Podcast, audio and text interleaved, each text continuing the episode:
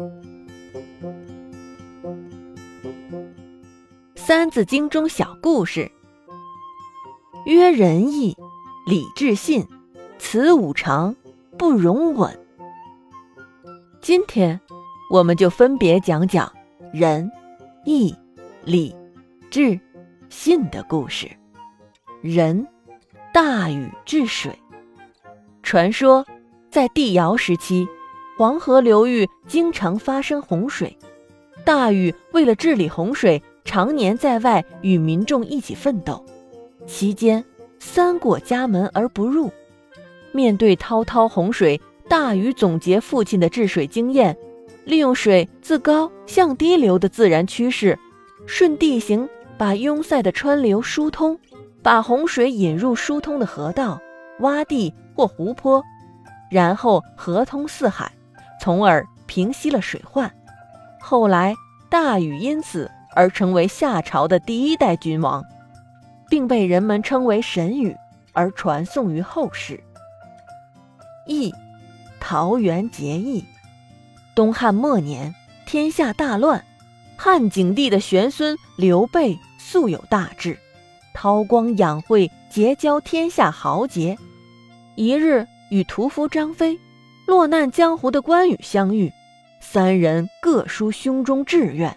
谈得十分投机。第二天，他们在桃园中摆上酒席，祭告天地，结拜成为兄弟，决定同心协力救民救国。此后，三人果然干出了一番惊天动地的大事业，桃园结义也成了义的代表。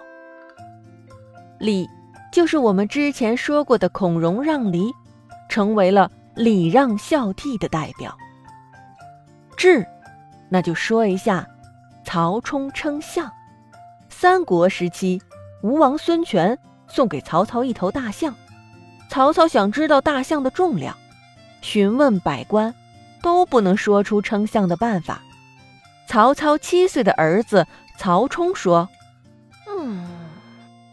把大象赶到大船上，在水面所达到的地方做上记号，再让空船。”装载这些东西，称一下这些东西，东西的重量差不多等于大象的重量，那么比较一下就能知道了呀。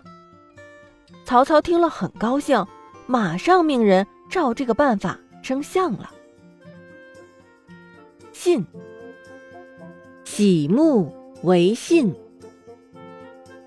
商鞅变法的法令已经准备就绪。但没有公布，他担心百姓不相信自己，就在国都集市的南门外竖起一根三丈高的木头，贴上告示说：“有谁能把这根木头搬到集市北门，就给他十斤黄金。”百姓们感到奇怪，没有人敢来搬。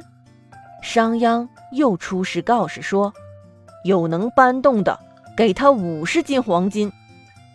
有人壮着胆子把木头搬到了集市北门，商鞅立刻给了他五十斤黄金，以示说到做到。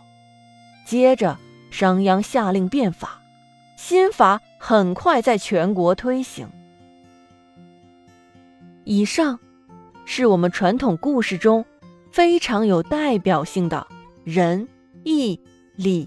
智信的故事，《三字经》中曾说：“曰仁义礼智信，此五常不容紊。”